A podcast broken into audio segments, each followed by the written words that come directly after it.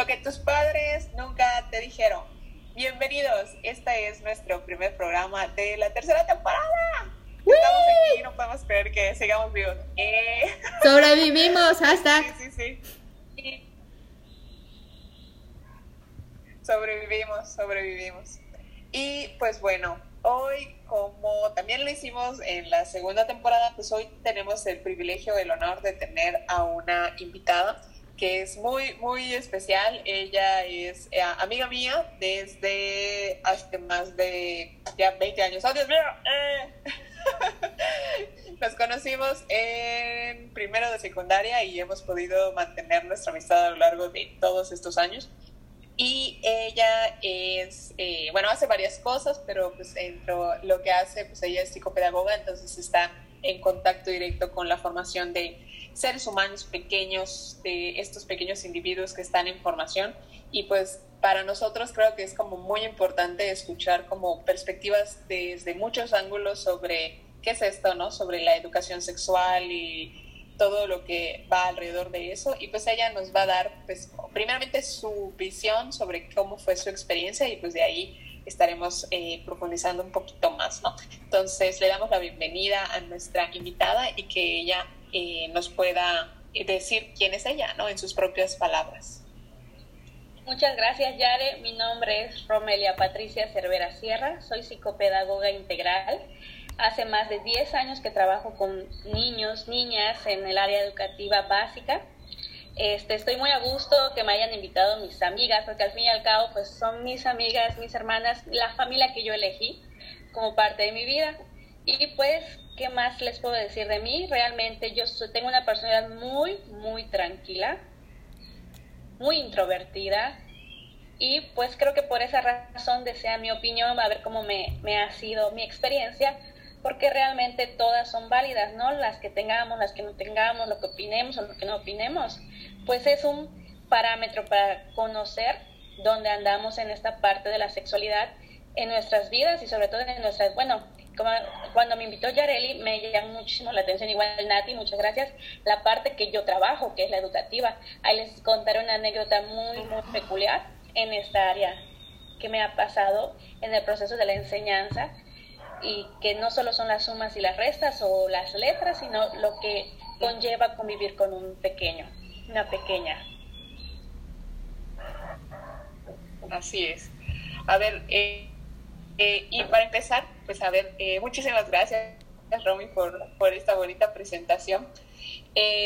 nos gustaría como, como primera pregunta o primer elemento para la charla del día de hoy, si nos pudieras decir, si recuerdas, si mientras crecías tuviste una o varias, o si no hubo ninguna charla relacionada con la sexualidad desde pues, tus cuidadores o las personas que te rodeaban mientras crecías.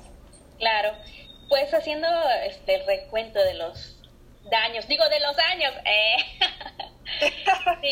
Romy, no vamos a quemar gente, no hacemos eso. Eh. Este, estaba recordando que, que charla de educación sexual o conocimiento de identidad de género, alguna preferencia sexual, alguna diversidad y todas estas partes de la sexualidad hubo en mi familia neutral, ninguna.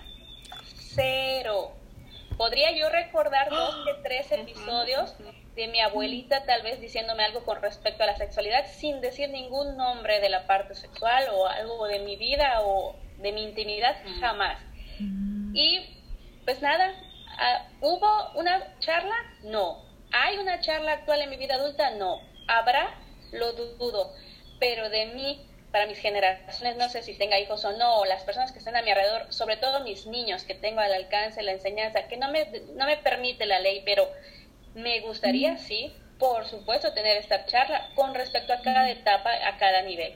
Que reconozcan las partes de su cuerpo, sus nombres como son, que conozcan muchas cosas que a veces no tenemos ni idea conforme vayan creciendo, no darles la información por dar. Como yo no la tuve, que lo sepan todo, no. Hay cierta etapa, hay cierta edad, un proceso en tu cerebro donde vas a poder conocer y entender parte de la sexualidad, que no solo habla de un tema género, habla de una preferencia, de una identidad, de varias identidades o sentimientos o sentires que nos trae eso. Yo lo he visto siempre como una punta de un iceberg. La sexualidad es la punta de un iceberg que abarca mucho más profundo en nuestro ser emocional, en nuestro ser espiritual, físico, biológico, lógico, y que no solo es conocer cuáles son las partes de mi cuerpo y cómo funcionan, sino va más allá de eso. Un psicólogo, la parte de la psicología, pues nos habla de un yo social, de salud, educativo y espiritual. Y ya saben ustedes con el psicólogo Maslow, que habla mucho de la corriente humanista, te habla de, una, de la pirámide de Maslow, que son las necesidades básicas, y una de ellas es el sexo, la, este, ir al baño, las necesidades básicas, como orinar, hacer del 2, del 3, del 4, identificarlas, dormir, alimentarse, ¿no? Luego las necesidades de seguridad, familia, cariño, empleo, la social, que puedas tener muchas amistades. Yo, como dije al inicio, yo soy una persona muy tímida y de mis amistades te puedo contar con los dedos de mis manos. Pero no por eso dejo de ser un ser social que tiene que continuar y pues llegar a una autoestima, teniendo estas bases, una estima para que tú llegues a tu autorrealización o que tu yo esté completo para que estés en plenitud. Por eso siempre he visto esta parte de la sexualidad, no es que no valga, no, es la punta del iceberg que nos va a dar un tema más profundo y la esencia de todo un ser. Entonces en esa parte de la charla yo no tuve ninguna, ninguna charla. Y con respecto a las que he escuchado con Yara y con Ati, de repente investigan y todo, yo no soy una niña que investiga, yo soy más tranquila, como más pasiva, en vez que investiga. Ahorita actualmente agarran sus niños los iPad, el, el, iPhone, ponen ahí define, encuentra, busca o en el buscador de Safari, del Internet. Pero en mi época, que, que será 1995, 94, aunque podía, yo nunca fui una niña investigadora de revistas ni de ver, ni siquiera muy ociosa con la pornografía que había en casa, era muy, muy poquita. Somos, de hecho, les platico, somos cuatro mujeres y es nula la información y la charla sexual que se comparte. Siguiente. Ay, sí. Claro, siguiente pregunta. Sí, vamos con la siguiente, con la siguiente pregunta intensa, ¿no es cierto? Vamos, tranquilo.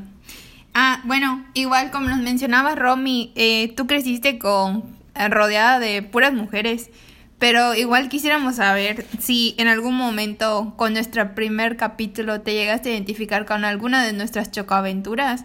A mí lo que me viene a la mente es como el hecho de que tú hayas crecido con rodeada de puras mujeres y pues mujeres que no te llevaban... ¿Tus hermanas te llevan cuántos años? ¿Más de dos? ¿Dos años? Ah, ok. la más grande cuatro, pero de ahí dos, dos, dos y que ninguna me haya dicho que eh, usa tu cótex, usate tranquila, o ya estás en la secundaria, ¿tienes alguna protección? Cero, cero, ni mamá. Ah, bueno, ¿alguna plática que haya este, identificado con esa parte con ustedes? Pues esa parte que a veces buscamos información y si tienes una, un buen criterio o cierta edad, la vas a identificar y te va a ser de uso. Pero si no tienes el criterio o, la, o, la, o las bases que necesitas con esa información, no la vas a saber usar. Creo que en la secundaria, no sé, con Yares, somos amigas desde eso, te tocó una maestra de cabello rubio, con ojos color verde, muy linda, que habló del tema, que hicimos nuestras enfermedades de transmisión sexual, que hablamos de, la, de algunas este, maneras de protección, enfermedades de transmisión sexual, el proyecto del huevo, de tener un hijo, era un huevito que tenías que cuidar, sí lo hicimos tal cual, más no hubo mayor impacto, porque creo que fue el último, último semestre corriendo en la graduación, se hizo sus proyectos y ya. No lo veo mal, lo veo muy bien, pero estuviese excelente que fuese desde primero de secundaria, segundo y tercero. Entonces, sí me identifico en esa parte educativa. Pues compartimos, siendo amigas y en general, o sea, en nuestro estado y en las secundarias y educación básica es, es poca información y que te la dan, te la dan incompleta o un poco tiempo, una vez en un semestre en un bimestre, en esa época, ¿verdad? Eran bimestres, eran por dos meses. Exacto. Muy... Una vez en un bimestre. Creo que, no sé si recuerdes, ¿no? También si tuvimos esta charla, creo que patrocinada por, por una marca de, de, toallas sanitarias que nos llevaron al laboratorio y nos dieron nuestra muestra y regresamos al, al salón ahí escondiendo las toallas y demás. Bueno, a mí ah. me tocó en, en, mi salón, no sé si te recuerdas. No recuerdo la charla. Y también. No la recuerdo, pero sí lo creo. O sea, esa parte de productos escondidos, eso sí, era escondido, envuelto abajo de tu chic o abajo de tu bolsillo, era súper envuelto. Sí, sí, sí, sí.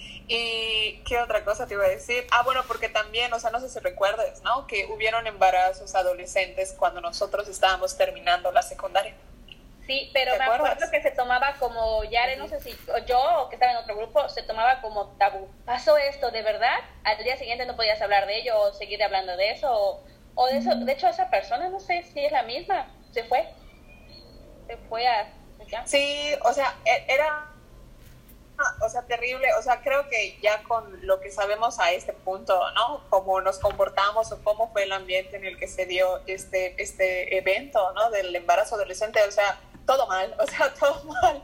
O sea, nadie nos habló de, de esta parte de, pues es un derecho, su derecho a seguirse formando, a seguirse educando, a no frustrar, a no limitar su experiencia de vida a pesar de que haya habido un embarazo, ¿no? Y sí me acuerdo mucho, ¿no? Que era como algo muy recurrente el slot shaming en, en la secundaria, ¿no? Como, de, como el hablar a las espaldas de aquella persona que se supiera que había empezado su vida sexual o que era muy eh, abiertamente sexual, ¿no? Sus comportamientos se, se, humillaba mucho a esa persona, ¿no? O se, se, le segregaba o se le veía como mal, ¿no? Entonces creo que a este punto de la vida, o sea, sabemos que eso no está bien y que no, no debió haber sido así, ¿no? Pero pues fue lo que nos tocó también a nosotros. Sí, era sí o no. Y si era sí, eras algo malo. No valías nada o no estabas bien o estabas mal, cuando no, como dice Yaren, no, es tu derecho y era momento de un proceso educativo y de un apoyo emocional, a lo que yo siempre le voy mucho, la parte esa de autoestima, pero sí, se vio, era, era blanco o negro. Si es sí, estás mal. Y era negro si es no, ah, está bien, también muy Exacto. bien. Pues no, no era la realidad, solo era Exactamente, ¿no? algún espejismo. Exacto, sí. Sí, sí, sí, sí, sí. A ver, como siguiente, no sé, este, con lo que sabes ahorita o lo que te ha dado la vida de herramientas, ¿no? ¿Qué te hubiera gustado saber o cómo te hubiera gustado que la información llegara contigo o a, a través de quién primero, ¿no? O sea, a ver. Pues claro, eh, como les había dicho al inicio, la información como que estaba ahí, pero no, no tenías como que el criterio de reconocerlo. ¿Quién debió haber sido? Fue mi madre, mi padre, o mis tías cercanas, o mis mismas hermanas. Entonces, no es que yo eche la culpa, no, porque en sus mismas historias está la misma historia mía. Ni mi papá ni mi mamá en sus familias tuvieran este, este diálogo o esta charla, no existía. La ibas reconociendo conforme te pasaba. ¿Y qué tal, como dice ya, te pasaba algo muy pronto, un embarazo muy pronto, no le daban un proceso, simplemente era un rechazo, ¿no? O nula información. ¿Qué me hubiese gustado? Que me la den conforme hubiese sido desde pequeña, desde los cinco, cuál es mi vagina, qué partes tiene mi vagina, qué le va a pasar a, mi cuerpo, brevemente. Solo los nombres, ¿no? Para reidentificar. Más adelante en la secundaria, no tener que decirle a mi mamá, mamá, creo que me hice poco por adelante. Eso puede pasar no, no era popó, era un flujo marrón porque era mi primera menstruación. Ni idea que lo iba a hacer. Por una parte, en mi ignorancia viví muy feliz, pero en el momento de saberlo, sí me hubiese gustado que me digan cuáles son las toallas, cómo lo voy a usar, qué va a pasar, qué vamos a hacer, qué cuidados vamos a tener. En ese momento solo me explicó, ponte esta toalla para que no te vayas a manchar, te va a bajar, va a salir sangre por tu... Por, por, no dijo vagina, creo que por, por allí te va a salir, por ahí va a ser sangre y ten cuidado, no debe durar mucho. Ah. Ya, de ahí, los otros procesos de irregularidad, algo, pues conforme pasó. Que si mi mamá o mis papás o mis hermanas me hubiesen dado más información cuando ya tenía como un poquito más, 15 en la secundaria o pasando la prepa, no la tengo, no me la dio mi familia, ven con un ginecólogo, sería lo más maravilloso. Si no la tienes, no los culpo, pero te guían o te canalizan a quien te puede orientar. Sin embargo, pues es lo que único me hubiese gustado. Como que, en pocas palabras, canalizar para dónde. O sea, si en mi, en mi familia que viene de la, del abuelo, de la abuela, del abuelo, pues ellos no tuvieron, pues bueno, te doy esa información con un profesional que te pueda guiar, ¿no? Pero no pasó más que, pues creo que a muchos les ha pasado, es un tema que no está. Ok, continuando con las preguntas, Romy. ¿Crees que hay diferencia entre lo que le enseñan a las niñas y lo que le enseñan a los niños? O tal vez nos puedas dar un caso dentro de tu experiencia como psicopedagoga. En mi, en mi, parte personal, creo que no hay diferencia entre niño y niña porque la misma información es escasa o no hay. Mm. Cuando le brinden la información a un niño o una niña en mi contexto familiar es de área machista porque así se ha crecido. El varón es el que da la orden, es el que da la ley y es el que se le obedece y se le sirve. Pero no se vio, en mi infancia no se vio mal. Yo atendía a mi papá, le lavaba sus platos, le servía y él nos daba otro tipo de amor, como ir a jugar, como que había como que un cierto equilibrio entre lo, yo siento entre lo normal, porque no hubo violencia ni nada, simplemente cuidábamos mucho a mi papá y cuando él nos apapachaba nos agasajaba con todo lo que queríamos y hacíamos. Siento que estuvo un poquito equilibrado, más la idea de que solo él pues no hubiese sido. Y ahorita ya siendo solas, cada quien, tanto hombre y mujer, tienen los mismos derechos de lavar sus ropas, de lavar su traste, de cocinar, y que si él agarraba una cocina o un traste o cocinaba, no se viese que es homosexual, porque siento que mi familia, si tú tendrías una tendencia de lavar trastes, de hacer, eras menos como hombre.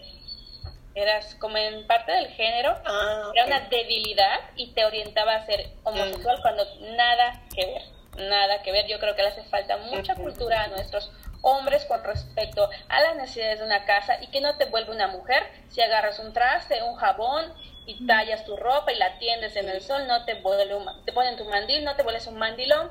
Pero yo siento que esa corriente es muy fuerte aquí en mi familia.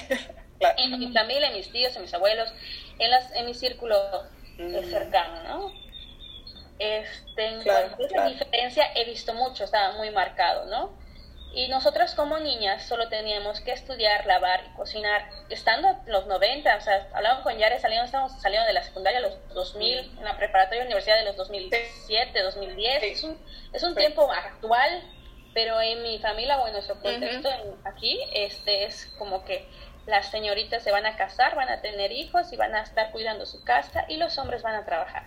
Todos los roles actualmente en mi casa es lo contrario todas trabajan, todas ven sus cosas, todas pagan sus propias deudas, sus pendientes, deudas y necesidades, despensa o lo que necesiten, se les paga equitativamente. Y si yo hago una cosa y te ayudo en algo, me, me lo, no es que me lo estés regresando, pero pues te apoyo en otra parte que sea mi fuerte. Entonces ya se vuelve un poquito un ambiente equitativo. No, no, no nos volvemos totalmente feministas, que nos tenemos tendencia total, porque somos cuatro mujeres, más mi mamá cinco solas, ¿no? Entonces, no es que se vuelva un total feminismo, sino un total equilibrio en las actividades. Con cierta tendencia, por supuesto, somos puras muchachas, en el momento que cambia el foco, se quemó esto, se rompió esto, el gas, o cosas que los varones hacían, pues ya no tenemos. ¿Qué diferencia veo entre la educación sexual que no tiene nada que ver es la de género? Le da una identidad de género cuando no ah, educación y la misma responsabilidad el hombre y la mujer es por igual. Bueno, sí, sí, pues sí, una identidad que deben cuidar ambos. Bueno, es que creo que... Sí, sí, sí. Es que usualmente se suele eh, confundir, o sea, más bien como que mm, se piensa que a lo mejor esto, esto que nos dices eh, sobre la educación de género, que son estas ideas sobre qué es ser un hombre y qué es una mujer, ¿no? Eh, creo que el contexto en general, como las los espacios en donde se, se, problematizan estas cosas o se cuestionan estas cosas, creo que al menos yo lo percibo desde ese punto de vista, se está trayendo más a la mesa para cuestionar, ¿no? Creo que cuando nosotros crecíamos se daba por sentado, ¿no? Que es lo que mencionaba este, Romy ahorita, ¿no? Y Romy, este, no sé, ¿no? Eh, por ejemplo, con lo que tú has ahorita ya aprendido al, en el momento de vida que ahorita ya tienes, ¿no? ¿Le darías, por ejemplo, algún consejo a la Romy de, de sus 12, de sus 13 años que está comenzando en este mundo caótico de la vida? Pues sí, o sea, este, este trabajo que me hicieron en la entrevista, o sea, no trabajo, sino como ese trabajo de ejercicio mental, de recordar un poquito, he tenido muchos, muchos recuerdos, anda, el interno, un poquito más interno, de los recuerdos y todo. ¿Qué hacía esa Romy de 12 años que tenía dudas o exploración o, menstruación o masturbación en esos momentos? ¿Qué hacía esa Romy, no? Pues yo que le diría que no pierde nada. No pierde nada al fallar, al no fallar, al hacerlo, al no hacerlo, al intentarlo o no intentarlo. que no pierde nada, porque lo asumió todo tan fuerte que lo, lo omitió y no, no pierde nada en experimentar, en conocer, en escuchar charlas, en buscar amistades que tengan esas tendencias que tú dices, ah, no, está, está mal, están hablando de sexo. No, escucharlas, reconocerlas y estar siempre a la vanguardia de esta parte, ¿no? O sea, decirle, no pierdes nada, no te va a pasar nada. Bueno, en esta parte interna Romy, conociéndome a mí, ahora si te ponemos a otra personalidad muy explosiva, extrovertida, pues hay, hay ciertos consejos, pero esta Romy que está súper en babas, en su burbuja y perdida, pues sí, decirle que no pasaba nada, no tenía nada de malo. Porque sin querer, toda esa influencia de género, de identidad, de no tener ese tema, de tener muy poquitas cosas de conocimiento, pues perdió muchas experiencias. Claro. Y Romy, dinos, eh, ¿tienes como algún mito con el que creciste que ya hayas roto ahorita tus treinta y tantos? Porque no vamos a quemar gente, no vamos a decir cuántos años tiene nuestra entrevistada. Eh.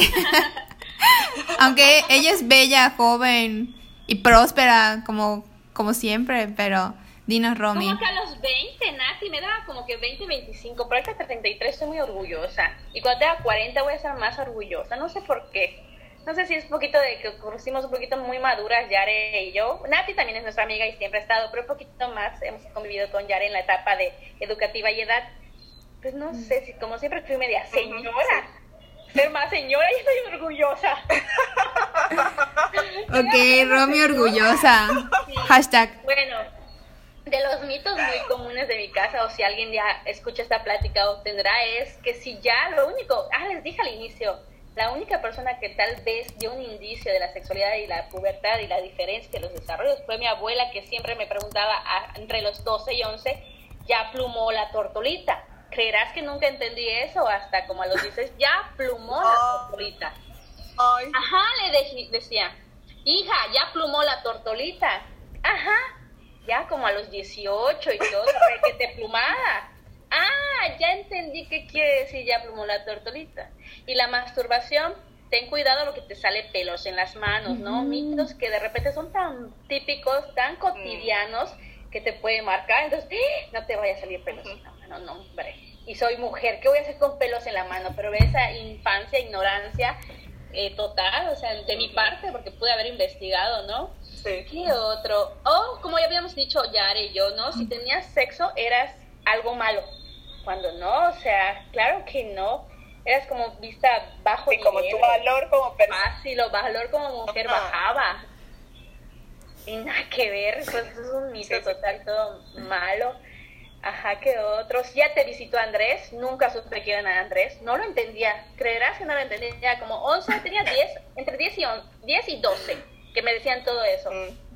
porque ya iba a pasar todo lo que tenía que pasar dentro de la normalidad de la etapa pero así lo manejaron. Creo que a los 18, 20, platicando con mis tías, es que esto significaba, o esto, esto significa, y entonces, ah, ya, ya sabía, pero no sabía sus, a dónde iban sus, y era poquito, no crees que cada rato, o sea, fue lo poquito que tuve de, de un poquito de intervención, pero esos son algunos de, de mención.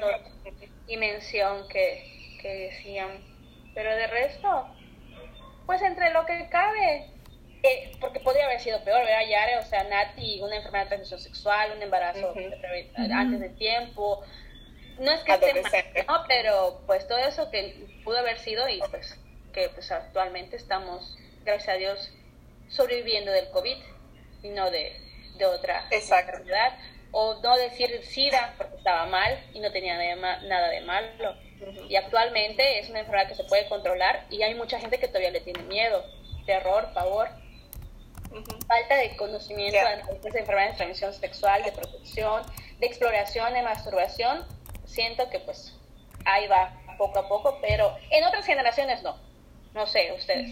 Esa es mi generación en sus etapas de los 95, 2000, pero ya ahorita 2020 ya es otra otra cosa completamente. Ahí sí tendría que actualizarme con Los que les platicaba, soy maestra de los mitos, de, los, de lo que sale los pubertos y adolescentes y jóvenes de la actualidad. ¿Cuál sería? Sería muy interesante a ver si no hay un joven por allá, jovencita que nos hable algo más de los 2020. Puede ser. Sí, sí. Bueno, yo, por ejemplo, de lo que sí he visto que ha impactado mucho, por ejemplo, a estas generaciones ya pasadas, las nuestras, ¿no? Las, las que están ahorita viniendo, es más como, porque es tan muy accesible, es muy accesible, que tienen como manual práctica, casi casi, ¿no? Eh, el porno. O sea, no como, como es lo que los lo que, lo que de alguna manera en los buscadores les aparece, si buscan ciertas palabras, si tienen cierto, cierto filtro en sus buscadores, eh, como es tan muy fácil acceder a esa información y no hay un andamiaje, no hay una explicación de que, bueno, es un producto, hay una eh, intencionalidad detrás, hay mucho de, de, producción detrás y que eso realmente no, no evoca realmente una, una, una sexualidad de todo, entre comillas, sana, ¿no? Porque al final es como el mundo de la fantasía, más que nada, ¿no? O sea, no hay mucho de esto, ¿no? Y que, que eso es lo que ellos tienen como de influencia muy fuerte. Pues ¿Se acuerdan que les iba a comentar uno que me pasó hace poco en la escuela de ah. tercero a cuarto grado. En cuarto grado ven ciencias naturales, el cuerpo humano y las partes reproductivas. Para poder ver ese tema, se le manda una nota a los padres de familia para que firmen la autorización de conocer este tema. Ojo, solo vamos a hablar de las partes eh, reproductivas masculinas, femeninas, estando niños y niñas presentes, como un tema secreto. Esto, esto te va a pasar, esto puede pasar, esto es la etapa que podrían estar cerca se ven los nombres, hacen algún diagrama en ese momento, se pide plastilina, hacen el aparato reproductor femenino, el masculino, los ovarios, toda esta parte gráfica y no se vuelve a ver más que en una sesión, en un año, en cuarto de primaria. como que como lo más normal, autorizado y ley. Cuando vienen toda una revolución de chicos ya pubertos, prepubertos, con unas hormonas que suben y bajan y que es otro tema que viene a la mano, y que a veces nuestras propias hormonas nos están jugando algo diferente, pero no, o sea, va para allá. Entonces ir de la mano de mucha información que es como comencé, es una parte sumamente fundamental para poder desarrollar a todo un ser y que pues mucho es de tener esa, esa a ser abierto a conocer, que es lo que estamos también platicando de estas nuevas generaciones, que ya pues súper, súper bien y súper información, solo que la utilicen bien. Ese era ese. exacto. cómo, ver en la primaria ese tema. Sí, sí, sí. de mi parte, yo siempre pues, con mis niños, bueno, siempre que me digan alguna palabra, algo natural de su cuerpo, no me asusto, o sea, no es como, ¡Eh! no lo digo, eso espérate, no, no, no te asustes ni siquiera de gesticular para que reconozca que lo que tiene en su cuerpo, lo que pasa en su cuerpo y en su sentir, esté bien o mal, es parte de su ser. Eso siempre lo he manejado, aunque te dicen que no, siempre lo he manejado muy natural, muy natural. De repente niños que se besan con niños, o muéstrame qué tienes ahí, yo te muestro el mío. Es lo más natural. Mm. Y hay que saberlo manejar. Y no asustarlos con es del diablo, eso no se habla, cállate, eso no está bien. No, no pasa nada, no porque exploró y reconoció su cuerpo a los 5 o 7 años, que es la primaria básica, la primera y segundo grado, ya, ya eres así o eres de esta manera o de esta preferencia. Que muchos temen. No, no, no, nada que ver. Nada que ver. Entonces sí me gusta. Y todavía sí, no. que siga la educación sexual abierta, pero bien. Dime, Yare. Sí. Sí, o sea que es un camino, ¿no? Realmente nuestra identidad de género, o sea, es algo que está en constante eh, exploración y consolidación, no es algo que se defina en algún punto en específico, ¿no? Sí, sí, sí.